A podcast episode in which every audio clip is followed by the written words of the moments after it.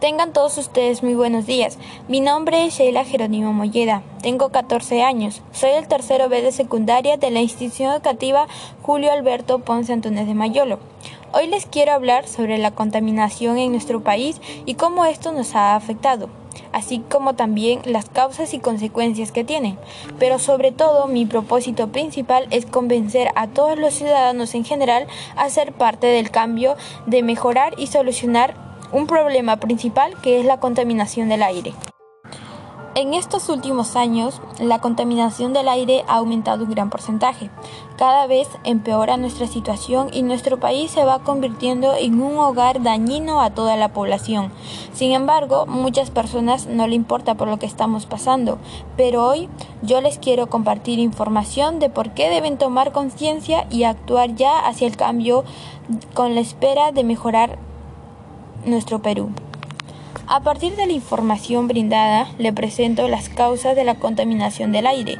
Están relacionadas con la quema de combustibles fósiles, como el carbón y el petróleo y el gas.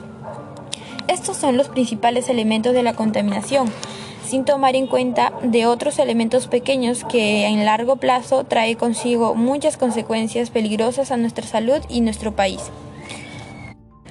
Un dato muy importante que todos deberíamos conocer y que quiero compartirlo con ustedes es que nuestro país es uno de los 10 primeros países con más contaminación ambiental y del aire. Además, que más de 7 millones de personas mueren al año debido a la contaminación del aire.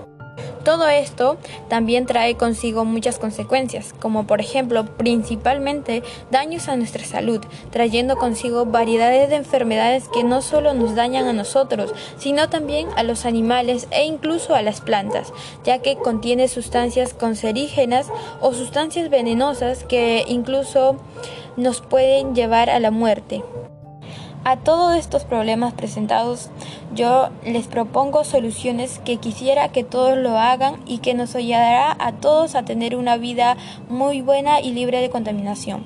Lo que recomiendo principalmente es realizar acciones pequeñas, como por ejemplo menorar el uso de la electricidad, uso del, del agua, usar bolsas de tela para nuestra compra diaria y así menorar el uso de plásticos, sembrar plantas, reciclar y entre sí otras muchas cosas más que a largo plazo esto traerá beneficios muy buenos para nosotros, nuestro país y nuestra familia. Sé parte del cambio y únete a ese un por ciento de personas que quieren lo mejor para sí mismo, para su familia y para el Perú.